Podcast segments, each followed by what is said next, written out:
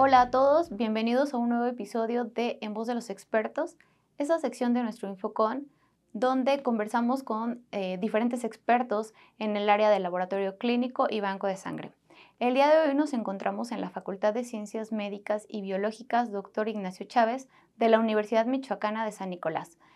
Eh, y contamos con la participación de la doctora Marta Eva Viveros, jefe del Laboratorio de Hemostasia y Biología Molecular. Doctora, muchas gracias de haber aceptado participar con nosotros. Muchas gracias por la invitación. Para mí es un gusto participar con todo el equipo del ICON. Muchas gracias, doctora. Y bueno, eh, vamos a comenzar un poco con esta eh, pequeña entrevista que queríamos hacer con usted. Eh, el objetivo es que conversemos un poquito acerca de, las plaquetas. pero antes de, introducirnos ya al tema, me gustaría que nos hablara un poquito acerca de su eh, experiencia, de su trayectoria profesional, para que nuestra audiencia pueda conocer un poquito más de, quién es la doctora eh, Marta Eva. Muchas gracias. Pues eh, yo me formé en el Instituto Politécnico Nacional, inicié mis estudios de hemostasia. al principio, pues tuve excelentes maestros. me precio de haber pasado en mi trayectoria por los mejores este, em, líderes de la hemostasia, ¿no? Entonces, que todavía son excelentes amigos. Estuve en Centro Médico Nacional, estuve en el Hospital General de México y posteriormente en, el Instituto de la Nutrición este, Salvador Subirán. Y eh, posteriormente tuve la oportunidad de hacer una, una estancia de investigación, una estancia postdoctoral en España. Eh, también eh, con un excelente equipo en el Instituto Cardiovascular del eh, Hospital Clínico de San Carlos. Y, bueno, pues finalmente terminé aquí, en el mismo lugar de donde había salido, que es en la ciudad de Morelia, en la Universidad Michoacana de San Nicolás de Hidalgo. Y, con muchísimo gusto de estar trabajando con, con, el área de hemostasia y en el área de plaquetas en particular.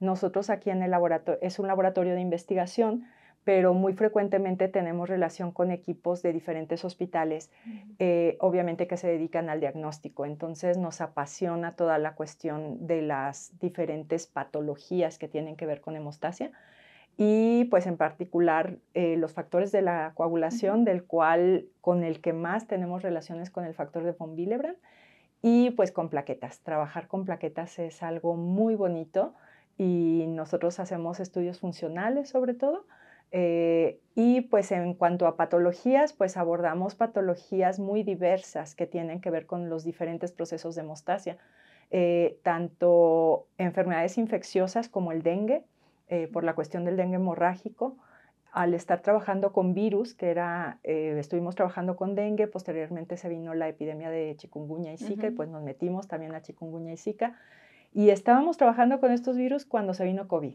Entonces empezamos a trabajar con SARS-CoV-2 y bueno, siempre hemos mantenido una línea de investigación cardiovascular, de riesgo cardiovascular, y dentro del riesgo cardiovascular, pues enfermedades como enfermedades autoinmunes que, también tienen este riesgo cardiovascular. Entonces, pues la hemostasia tiene que ver con muchos procesos patológicos, no solamente las enfermedades que se identifican como de coagulación, sino pues enfermedades cardio, cerebro, vasculares, enfermedades autoinmunes, enfermedades inflamatorias, enfermedades infecciosas. Entonces, la hemostasia pues es todo un mundo, ¿no? Sí, sí, claro. Y, ahorita pues con lo que le escucho decir, en realidad eh, la universidad tiene una línea de investigación bastante amplia, ¿no? Y, bien menciona, todo lo que es hemostasia no es nada más los tiempos de coagulación, sino que la investigación es va más allá, ¿no? Son, son muchas cosas las que se ven involucradas en el momento en que estudian hemostasia. Y bien, bueno, pues para centrarnos un poquito en, el concepto de esta charla, eh, pues sabemos que las plaquetas, estas células que parecerían pequeñitas, pero que al final son unas células súper especializadas y que son bien complejas, ¿no? ¿Nos podría hablar un poquito de la importancia que tienen estas células eh, cuando hablamos de hemostasia? Sí, pues sin duda alguna las plaquetas son las células estrella de la, de la coagulación. Eh, de hecho, durante muchos años se, pensó, se mantuvo el que casi eran las únicas células que tenían que ver con coagulación. Ahora están surgiendo ya información, está surgiendo conocimiento de que puede haber otras células este, que tengan una cierta participación, pero sin duda alguna las plaquetas siguen siendo las, las estrellas, las protagonistas de, la película de la hemostasia, ¿no? Y pues como ya habíamos mencionado, tiene su, actividad, tiene que ver eh, cuando esta falla o cuando se disminuye la cuenta de plaquetas, cuando no tenemos plaquetas, eh, o que estas tienen alteraciones en su función, pues vamos a tener una expresión hemorrágica y cuando tienen un nivel eh, alto de actividad, cuando están eh, excesivamente activadas o cuando tienen en su, en su estructura ciertas alteraciones, pues nos pueden dar lugar a procesos trombóticos. Entonces, con esto, pues el abanico de patologías en las cuales intervienen es sumamente amplio. Sí, sí, sí, o, puede ser una trombosis o puede ser una hemorragia, ¿no? Exacto. Entonces, bueno, sí, sí, sí, definitivamente la, la importancia de las plaquetas creo que nadie la pone en duda. Doctora, y eh, con respecto a cuando empezamos a hacer como un seguimiento para el diagnóstico de una patología con, plaquetas o relacionado con plaquetas, ¿qué es lo que sugieren ustedes para el abordaje? O sea, ¿con qué pruebas de laboratorio iniciamos o cómo vamos a tomar eh, en primera instancia estos abordajes? Este, es muy importante este abordaje y ahora que estábamos hablando de las patologías, hay un, además del aspecto de la hemorragia y la trombosis, hay un tercer aspecto que es muy importante mencionar y tener en cuenta que es la función de las plaquetas como células inflamatorias y que es algo que vimos de forma muy importante en COVID y que destapó una caja de Pandora respecto a una función más de las plaquetas que no estaba siendo tomada muy en cuenta y su capacidad pues para liberar citocinas inflamatorias y participar de manera muy activa en enfermedades, por ejemplo, infecciosas y en enfermedades inmunológicas o enfermedades autoinmunes. Entonces, son como tres aspectos, eh, hemorragia, trombosis e inflamación. Eh, y por eso es muy importante estudiarlas. Y respecto al abordaje para, para el diagnóstico plaquetario, pues vamos desde, desde lo más sencillo hasta pruebas muy complejas. Eh, en lo, en lo más sencillo, pues estaría la cuenta de plaquetas, que es algo que, que nosotros eh, podemos obtener de la biometría hemática. Hay varios datos que nos arroja la biometría hemática y que son muy importantes. Eh, el, el, primero sería esta cuenta de plaquetas, que es importante recalcar que lo idóneo es que sea corroborado eh, obtenida pues por los métodos automatizados, pero corroborado por un frotis, o sea, corroborado con la morfología plaquetaria. Y siempre que se sospeche de una alteración, pues es importante revisarlo, es importante revisar esta morfología, cómo es su, su forma, ahí podemos darnos cuenta de la coloración que nos puede hablar de ciertas enfermedades que tienen que ver con ausencia o presencia de ciertos gránulos, etcétera. Eh, y hay un parámetro que a veces es subestimado, que es el volumen plaquetario medio, y que también es un parámetro que se obtiene de la biometría hemática y que nos puede hablar de un estado de actividad de la plaqueta, de un estado de activación plaquetaria. Si bien estos son datos que nosotros les llamamos de screening o tamizaje porque son muy inespecíficos, no tienen una relación directa con alguna patología, pues es muy importante para iniciar el estudio de las plaquetas. Y de ahí nos podemos ir a pruebas que son cada vez más dirigidas. La, yo diría la reina de las pruebas de las plaquetas, pues es la agregación plaquetaria. Es la prueba que nos permite investigar específicamente eh, pues muchas de estas respuestas, la capacidad de, de activarse y, y, de agregarse de las plaquetas con respuestas específicas a diferentes estímulos.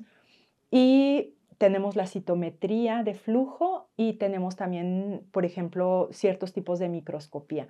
Hay muchas otras pruebas este, que se pueden hacer, por ejemplo, la, la, microscopía electrónica, que es algo que ya se utiliza pues un poquito para fines diagnósticos, pero tiene que ser en centros muy especializados porque el acceso a un microscopio electrónico pues es difícil. Eh, y se utiliza sobre todo para fines de investigación. Y hay otras que, que suenan un poquito a, ciencia ficción, pero, que también se, se, han utilizado como eh, otros tipos de microscopía. por ejemplo, microscopía confocal o, o algunas pruebas ya, este, por ejemplo, nosotros aquí en el laboratorio para fines de investigación estuvimos haciendo unas pruebas que se llaman microbalanza de cuarzo, que es para ver ciertos flujos y cómo actúan las plaquetas bajo diferentes estímulos de flujo, ¿no? Pero pues esto ya eh, es para, para fines de investigación. Entonces, realmente para plaquetas no, no está escrita todavía la última palabra. Hay muchas cosas que todavía desconocemos de las plaquetas eh, y que son todo un mundo. Por ejemplo, las vesículas plaquetarias, las que primero se llamaron micropartículas y que ahora conocemos como vesículas plaquetarias, también están teniendo un papel importante eh, en su correlación con diferentes patologías. Entonces, pues estas también es importante el aprender a manejarlas y a, estudiarlas. Sí, sí, sí, el, mundo del el estudio de las plaquetas es, muy amplio y como bien dice, cada vez vamos avanzando más y cada vez hay más tecnologías. Pero algo que creo que jamás va a cambiar y que es prioridad para poder tener un buen resultado y que sea confiable son estas consideraciones de preanalítica que debemos tomar en cuenta. Eh, las plaquetas definitivamente son súper sensibles y no las podemos tratar como, como, unos tiempos de coagulación, ¿no? ¿Nos podría hablar un poquito sobre estas consideraciones que debe de tomar cuando trabajamos con plaquetas? Sí, eh, pues la diferencia primordial con los tiempos de coagulación sería, eh, tenemos que seguir las mismas por ejemplo, el tubo en el cual se obtiene la muestra es igual, es este, el anticoagulante eh, preferente para estudiarlas es, citrato de sodio al 3.2%, entonces lo obtenemos en el tubo azul. Sin embargo, la principal diferencia es el tiempo de viabilidad de la muestra. Eh, en el caso de los tiempos de coagulación, nosotros podemos preservar el plasma para posteriormente estudiarlo. Podemos incluso congelar ese plasma. Nosotros lo hacemos aquí mucho en el laboratorio, por ejemplo, para investigar biomarcadores. Nosotros podemos eh, congelar el plasma y después perfectamente estudiarlo para ver, por ejemplo, inhibidores o para ver, por ejemplo, ciertos factores de la coagulación. Nosotros lo hacemos para factor von Willebrand. Y sin embargo, en el caso de las plaquetas esto no es posible. Las plaquetas son células y el, el, hecho de congelación y anticongelación, eh, perdón, eh, congelación y, y, descongelación, pues esto no es posible y las, y las plaquetas son células muy particulares, incluso diferentes de otras células. Con otras células nosotros, por ejemplo, quien trabaja con leucocitos, quien trabaja con, neutrófilos, con linfocitos, este, es muy mm, común el hacer lavados repetidos, el hacer un botón, el resuspender las células, y esto no lo podemos hacer con las plaquetas. Las plaquetas nosotros eh, siempre debemos de seguir los, los, cuidados, son el tener la menor manipulación posible. Esto ha dado incluso origen a que algunas de las pruebas eh, se hayan ensayado en sangre total para no tener ni siquiera que hacer el proceso de centrifugación, que, que lo, eh, muchas de las pruebas de plaquetas se hacen en plasma rico en plaquetas, en lo cual se hace una centrifugación lenta eh, a 1500 revoluciones. Eh, varían los protocolos, pero eh, en general para diagnósticos son 1500 revoluciones por minuto por un tiempo prolongado, es decir, 10 minutos, para lograr que, separemos estas plaquetas sin llevar a una activación. y siempre tratando de manipularlas lo menos posible. Desde la toma de la muestra, el no agitar la muestra, el homogeneizar de forma muy suave el procesar la muestra, nosotros ponemos un límite de un máximo de cuatro horas después de haber obtenido la muestra y hemos observado, hay artículos en los cuales ya incluso cuatro horas eh, es, es, un tiempo largo. Eh, de preferencia debemos analizar la muestra lo más pronto después de haberla obtenido. Dentro de las primeras dos horas este, manejan muchos, de muchos laboratorios, ¿no? Eh, a veces esto no es posible, sobre todo si hay que trasladarlas, si el equipo para estudiarlas no está en el mismo centro donde estamos obteniendo la muestra. Entonces, en muchos casos es preferible trasladar al paciente, que el paciente sea el que, el que se mueva de centro, el que se mueva de lugar hasta el centro de diagnóstico en el, cual se van a estudiar para obtener una mezcla fresca y poderla analizar en un tiempo corto.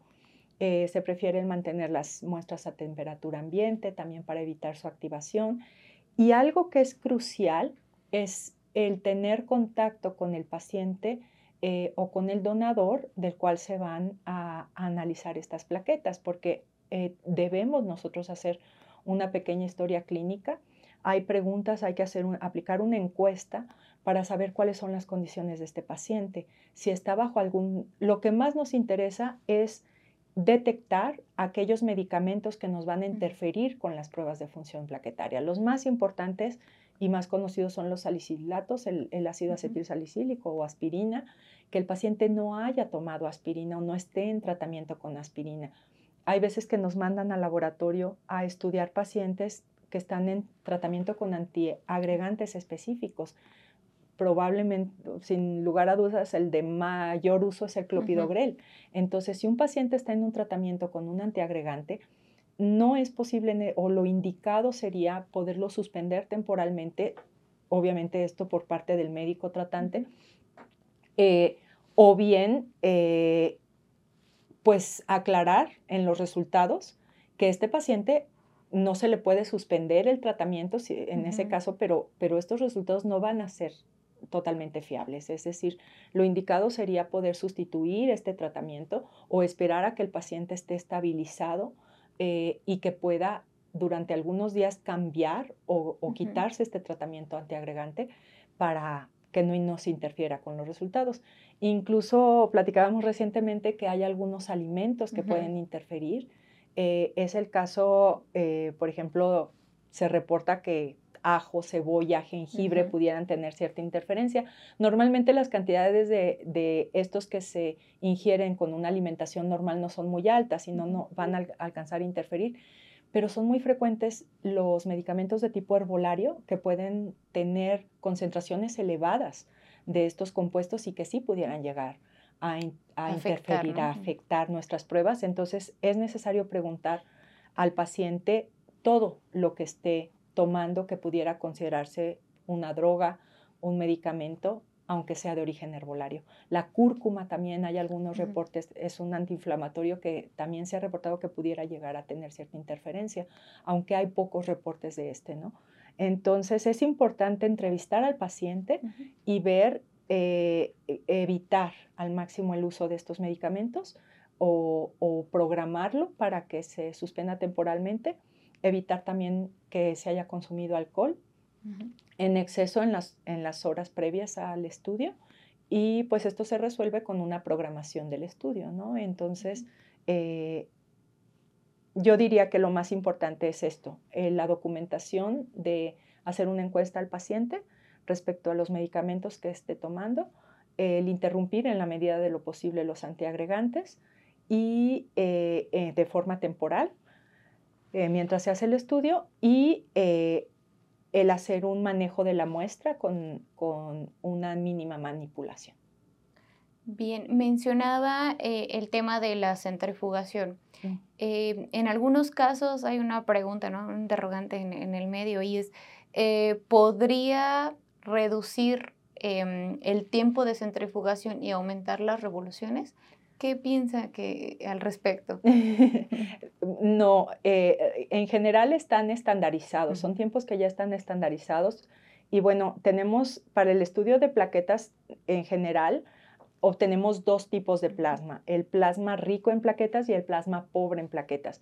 Y justamente la diferencia está en las revoluciones que utilizamos en la velocidad de centrifugación de cada uno de ellos. Entonces, en general lo que está establecido son 1500 revoluciones durante un tiempo largo, que puede ser de 10 a 15 minutos, aunque 15 minutos ya puede ser demasiado y nos puede llevar a cierta activación. Yo prefiero 10 minutos.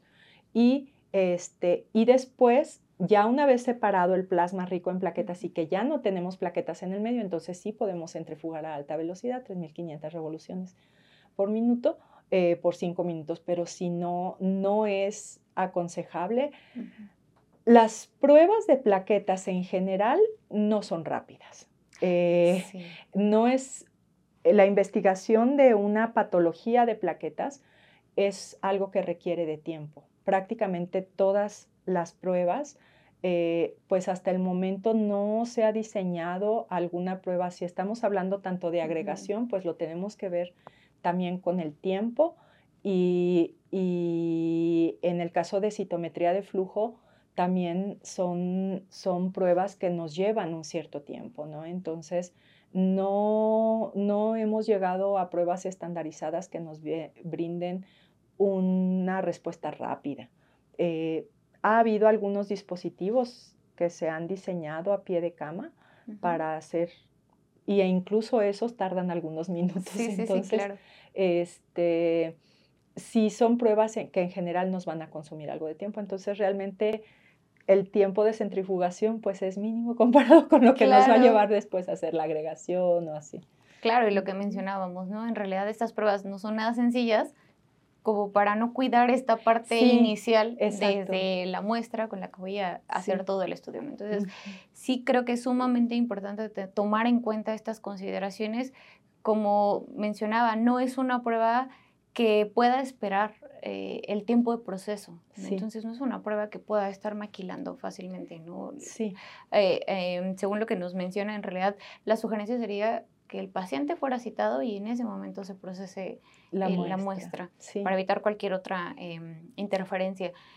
Bien, ustedes aquí em, en el laboratorio, ¿cuál considera que ha sido el reto más grande que han tenido que superar al momento de trabajar con plaquetas?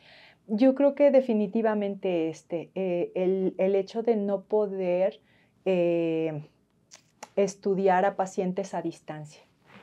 Mm, para nosotros, por ejemplo, hubo un reto muy grande. Eh, siempre hemos querido estudiar las plaquetas, por ejemplo, de pacientes afectados con dengue hemorrágico. Y sin embargo, estos pacientes, pues muchas veces están en sitios del estado, por ejemplo, en la costa y, no los tenemos aquí y no es fácil que nos envíen la muestra. Hemos tenido esta solicitud en forma muy repetida. Bueno, te mando la sangre del paciente para que tú estudies sus plaquetas y, su, eh, y cómo están las plaquetas de estos pacientes afectados con esta patología. Eh, y no lo podemos hacer porque traer, por ejemplo, la muestra desde Lázaro Cárdenas hasta la ciudad de Morelia, incluso aunque fuera por avión, pues casi necesitaríamos que nos la trajeran por helicóptero este, para poder nosotros tener la muestra. Entonces, esto es una limitante grande, el hecho de que sí necesitamos, y, y hasta el momento, como se hace en otros países, pues es que se hacen más centros en donde se puedan estudiar las plaquetas y se equipa a los hospitales, se equipa a los centros de referencia eh, para que puedan procesar la muestra, porque no es fácil hacer el traslado de muestras como sería para estudiar, hacer pruebas serológicas o hacer pruebas incluso en plasma.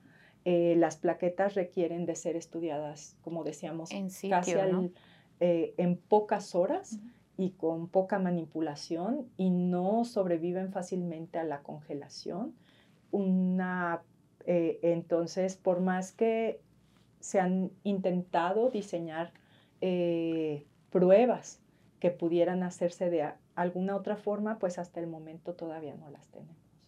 Claro, y tan es así que al día de hoy no hay un control, ¿no? No hay, no hay, te vendo estas plaquetitas para que, como un control te vendo el leofilizado, hidrata las plaquetas y úsalo de control. Sí hay algunas ya ¿eh? en el mercado, nosotros las probamos, pero no nos, no nos convenció el, comportamiento. El comportamiento, realmente sí vimos diferencias, estos son unos resultados que todavía no hemos publicado, pero, por ejemplo, nosotros trabajamos con respuesta de plaquetas sanas a estímulos con diferentes proteínas virales. Es una de las líneas de trabajo que tenemos.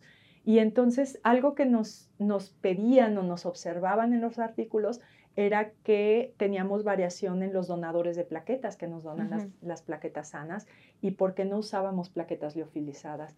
Y, e hicimos el intento, sí existen ya. Es algo que se está estudiando, por ejemplo, incluso para fines de transfusión de plaquetas, el poderlas tener leofilizadas.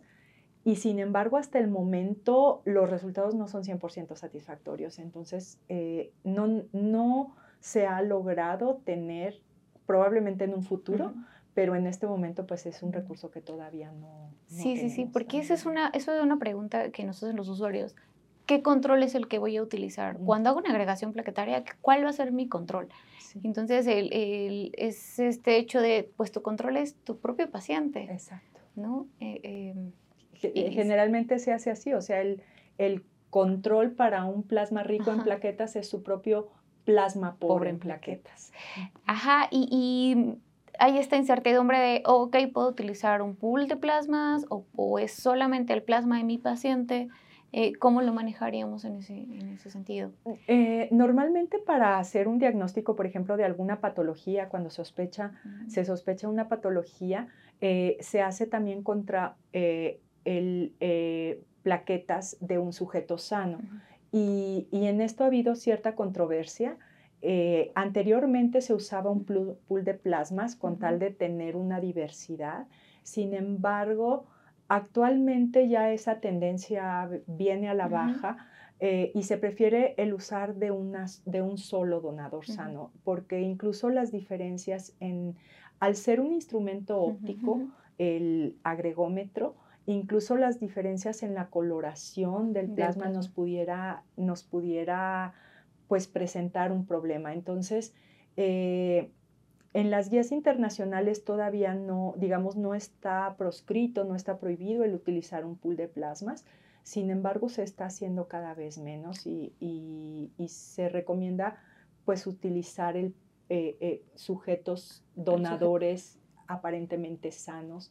Eh, y además al utilizar un pool, pues empieza también a ver, no podemos tener totalmente el control de quiénes fueron todos los donadores y, saber si no estaban eh, en tratamiento con salicilatos, etc. Entonces, muchas veces es más fácil el, tener un solo donador sano. Sí, que entonces aquí volvemos a este punto de mm, mi control para este paciente va a ser el mismo, ¿no? Con, su, con su plasma eh, pobre en plaquetas, que como bien mencionaba, creo que esto es muy importante de resaltar. Eh, ¿Por qué? Porque sí, la, coloración del plasma es una interferencia que al final el equipo va a detectar por el simple hecho de cuál es su sistema de detección. Ese va a ser nuestro, nuestro control más exacto, ¿no? el, propio plasma pobre en, plaquetas, Del, mismo, del mismo paciente. Em, doctora, cuando cuando una, un, químico está pensando en, poder eh, establecer un laboratorio donde vayan a estudiar plaquetas, ¿cuál es su recomendación de lo mínimo indispensable que debe de tener ese laboratorio para poder estudiar plaquetas?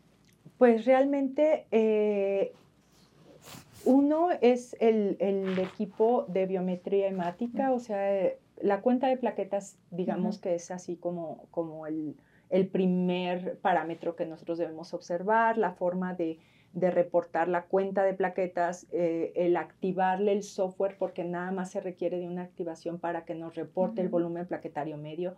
Todavía hay algunos laboratorios que no lo reportan y es un parámetro que puede ser de gran utilidad. Hay diversos artículos que resaltan el valor de este volumen plaquetario medio.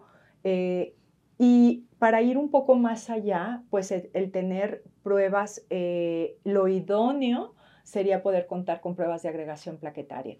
Eh, y estas, eh, pues cada vez hay más opciones. Durante muchos años tuvimos solamente una opción única, pero cada vez empieza a haber más opciones para hacer estas pruebas de, de funcionalidad, que serían la agregación plaquetaria, ¿no? Entonces, esto sería, sería importante. Eh, hay veces que es difícil tenerlo en laboratorios este, eh, pequeños o así y, está un tanto limitado a centros más grandes o a, hospitales, a centros de referencia. Sin embargo, sí es una buena noticia que cada vez puede ser más accesible. Tenemos algunos otros equipos que pudieran ser muy útiles, como por ejemplo eh, para evaluar pruebas de adhesión plaquetarias como por ejemplo el PFA 100. este, sin embargo, yo diría que la agregación sería como el, la meta a, poder contar con estas pruebas de agregación para un laboratorio que quiera hacer completas las pruebas de eh, plaquetarias.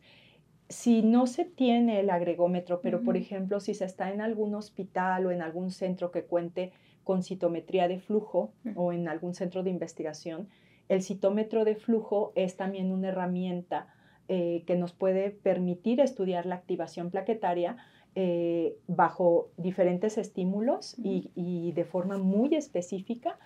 Y, no es necesario contar antes, digamos, con un agregómetro, es como una alternativa diferente.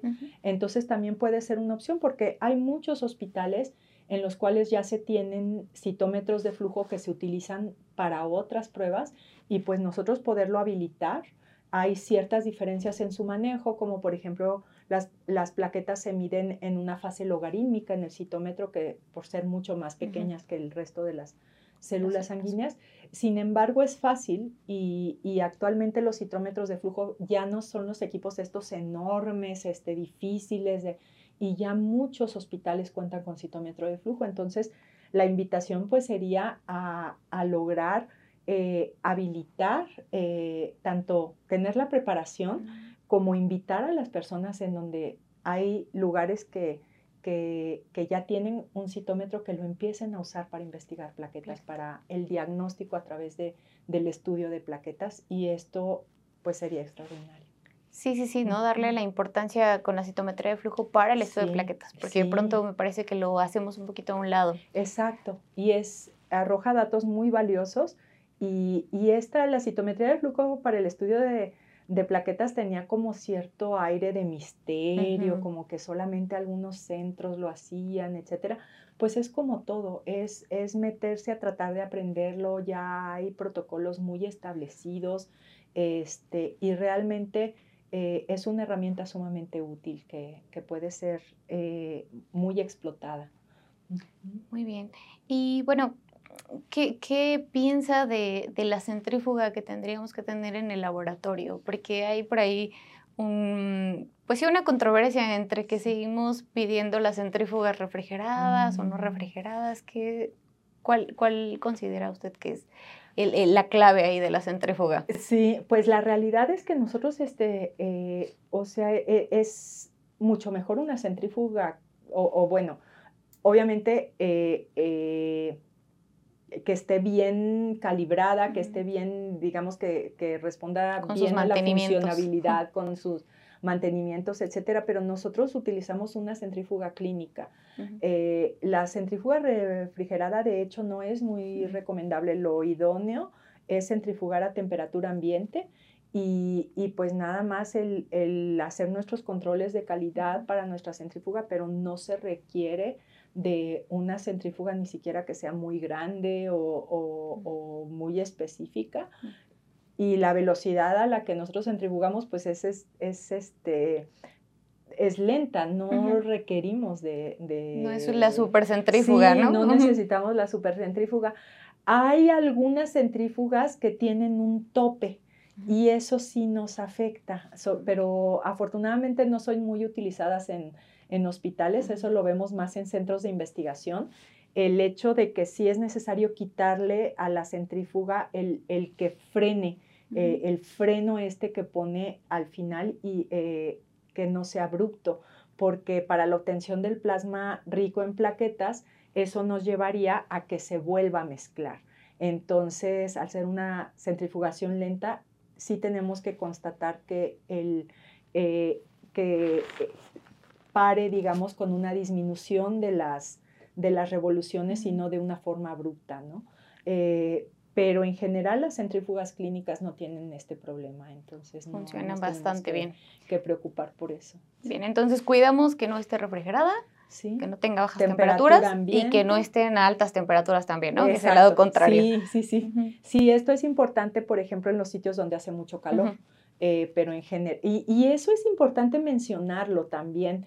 Eh, es las plaquetas, nosotros eso fue un problema que tuvimos aquí en la universidad en la temporada que hizo mucho calor, eh, porque no tenemos una temperatura regulada en el laboratorio.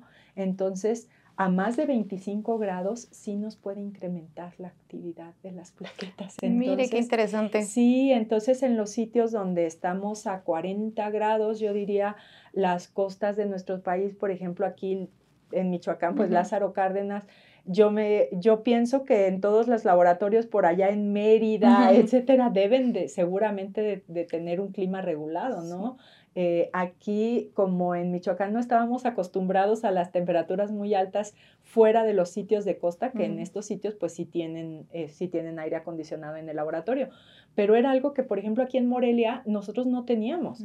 No teníamos temperaturas demasiado elevadas y en los últimos dos o tres años pues ya estamos hablando de que tenemos que instalar un sistema de enfriamiento, ya necesitamos aire acondicionado, no porque sea un lujo, sino porque es una necesidad para trabajar con plaquetas. Sí. estar trabajando a temperaturas de alrededor de 30 o 35 grados con plaquetas lleva a un incremento en la activación. Entonces, indudablemente, entonces sí También hay que cuidar. Hablamos de temperatura ambiente, pero entendemos por temperatura ambiente, pues alrededor de 22 a 25, 27 grados, no más. Y es algo que en México sí nos va a afectar en estos años con el calentamiento global, que estamos viendo temperaturas muy altas en, en sitios que normalmente eran frescos. Sí, sí, sí, que ya es muy drástico, ¿no? Sí. O, climas muy calurosos o climas muy fríos, Pero, pero sí, sí, tiene toda la razón y creo que es bien importante esto que menciona para que los laboratorios también tengan pues mucho cuidado y mucho énfasis también en cómo van a, eh, en, bajo qué condiciones van a tener esa muestra, ¿no? Que si bien va a ser poco tiempo, es importante cuidarlas. Sí. Bueno, doctora, pues ya nada más para, para finalizar con, con, esta plática que la verdad ha sido muy enriquecedora, eh, sus aportaciones eh, muy, muy buenas y creo que a nuestra audiencia eh, les, van a causar un gran impacto. me gustaría cerrar con un consejo. ¿Qué consejo les podría dar a la audiencia que, que está como pensando, que trae esa idea de, ok, quiero trabajar con plaquetas? Con plaquetas. El yo, yo diría que lo más importante es leer mucho acerca de plaquetas. Eh, la realidad es que es muy fácil, son células tan amigables que el conocimiento acerca de las plaquetas es muy amable. Hay muchas revisiones muy didácticas, muy bonitas. El trabajo con plaquetas es verdaderamente, son células apasionantes. Entonces, yo de repente veo microbiólogos, por ejemplo, que son expertos en una cantidad tremenda de microorganismos, como ellos dicen, de bichos y todo. Las plaquetas sería equivalente en el sentido de que tenemos que ser apasionados de las plaquetas para trabajar con ellas. Eh, debemos leer mucho, estudiar mucho, aprenderles los secretos. No son células sencillas en el sentido de de que sean fáciles de manipular, pero una vez que uno aprende los secretos es como, como una receta de cocina para, para que el pastel se esponje. Tenemos que cuidar los detalles para que nos quede rico. Y si eso lo, lo hace una cocinera, un chef que lo hacen con todo el cariño, pues el trabajo de plaquetas es un poco equivalente. No lo podemos hacer así como rapidito y que me voy a la siguiente. No, las plaquetas hay que tratarlas con cariño. Entonces, hay que conocerlas. Hay que conocerlas, hay que conocer sus secretos y una vez que uno se mete en, el, en este mundo, pues es muy fácil, hay mucha información, la información es accesible, afortunadamente cada vez hay más grupos, aprende uno muchísimo de la interacción con personas que, que, que tienen experiencia. Afortunadamente en México tenemos plaquetólogos, gente que está en el laboratorio, este, que, que conocen a la perfección su trabajo eh, y que podemos interactuar con ellos cuando asistimos a congresos, cuando asistimos a, eventos en los cuales podemos conocer y, estoy pensando en todos los que trabajan con plaquetas, es gente muy compartida, que siempre quiere compartirnos su experiencia y que es muy accesible para podernos platicar lo que hacen. Entonces, pues que se acerquen lo que nosotros humildemente hacemos desde el, desde el ámbito de la investigación, con mucho gusto estamos dispuestos a compartirlos y, y esperamos que sea útil también. Eh, la gente que está en diagnóstico en diferentes hospitales también, y, y es fácil apasionarse de estas células. Entonces, pues... Eh, hay que, hay que tratarlas con cariño, pero sin miedo. Exacto. Y la práctica hacia el maestro. La práctica hacia el maestro. Esto es algo muy importante y esto sería un mensaje que yo quisiera dejar para los hospitales. es muy difícil lograr a un maestro que sea experto en todas las áreas del conocimiento. Y definitivamente el trabajo con plaquetas requiere de especialización. Entonces, yo sí invitaría que las personas que se encarguen de los estudios de coagulación, de plaquetas, sean pues muy constantes. Para que se logre esta experiencia se requiere de mucha colaboración con el médico, de mucha interacción con las diferentes áreas de, de, la medicina. Entonces, y se requiere de tener tiempo y paciencia. Entonces, es importante que las personas encargadas de esta área sean constantes y evitar un poco la rotación. Es muy difícil que llegue una persona que nunca ha trabajado con plaquetas a trabajar con plaquetas o con coagulación este, al mismo tiempo que dominar otras áreas. Se requiere de un grado de especialización. Entonces, eh, es importante el, que logremos que las personas se preparen más, se hagan expertas y adquieran la experiencia y esto va a permitir el hecho eh, pues de que sean constantes en esta área. Sí, fíjese que qué interesante, pero es cierto. Sí. Hay algunas áreas del laboratorio que requieren como de esta especialización y creo que trabajar con plaquetas es una de ellas. Sí. en general yo diría eh, que el área de la coagulación requiere de una cierta especialización. Sí, sí, sí. Doctora, pues muchas gracias por, todo, por compartirnos su conocimiento y muchas gracias por pues muchas felicidades además por todo lo, lo que ha logrado en, en, la universidad con todos sus chicos, con sus estudiantes y pues bueno, esperamos que no sea la única ocasión que contamos con su participación. Muchas gracias. bueno, la esperamos pronto. Muchas gracias. Les agradezco enormemente y pues para mí es un gusto poder hablar de plaquetas, de coagulación, de lo que hacemos en el laboratorio, para mí es un gusto. Entonces es verdaderamente un gusto y un honor compartirlo. Sí, sí, sí, se, le nota. Compartimos ese, ese amor por la hemostasia, doctora. Muchas gracias.